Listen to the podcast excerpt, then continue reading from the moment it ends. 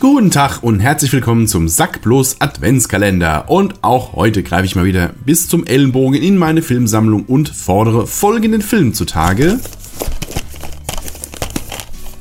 The Eye. Also das Auge.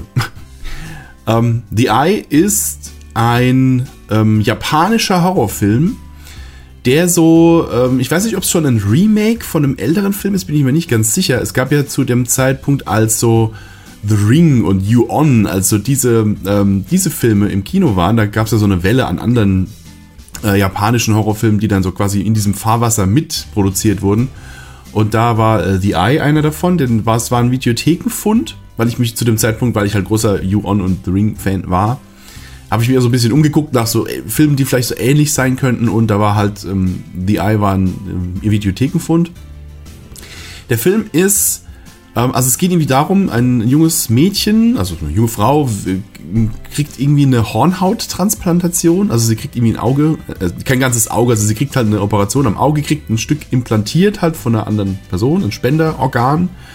Und ab dem Punkt kann sie ganz im ähm, The Sixth Dance Style kann sie dann äh, tote Menschen sehen. Aber lustigerweise, weil es ist ja nur das Auge, was sie implantiert kriegt, äh, sie kann sie auch hören. Also sie hat ab, ab diesem Punkt auf einmal Zugang zur Geisterwelt und kann dann auf einmal Geister sehen und das wird am Anfang, also so die erste Hälfte des Films ist mega gruselig. Da sind so ein paar Szenen dabei, wo es mir jetzt noch so ähm, waren ein paar richtig geile Schocker drin. So ab der Hälfte, wenn sie dann anfängt so zu recherchieren, was das mit dem Auge auf sich hat, wo das herkommt. Also sie versucht dann irgendwie den Spender ausfindig zu machen, um rauszufinden, warum zum Henker ich jetzt Geister sehen kann. Also sie.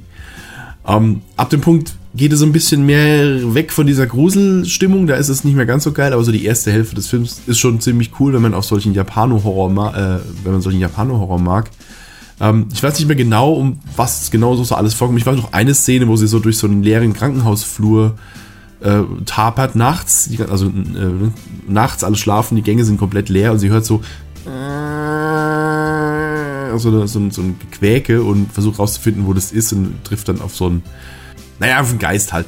Aber die Art und Weise, wie das gefilmt ist und so, und es sind so ein paar Jumpscares drin, die sind aber sehr effektiv in dem Film. Also es ist nicht so dieses typische, oh, die Musik wird laut, oh, die Musik wird laut, buh. Ne? So, das so wie Jumpscares eigentlich nicht sein sollten, wenn man es schon so meilenweit kommen sieht. Aber ja, ähm, The Eye, ohne jetzt genau noch Details zu wissen, wie es da abgeht, äh, kann ich eigentlich empfehlen. Da war zumindest, wie gesagt, zumindest die erste Hälfte fand ich sehr, sehr gruselig. Und ja, falls er euch mal über den Weg läuft, guckt mal rein für einen gepflegten Horrorfilmabend. So ist er durchaus, äh, kann man mal reingucken. Ja, das war das heutige Türchen. Wir sehen uns morgen. Bis dann dann.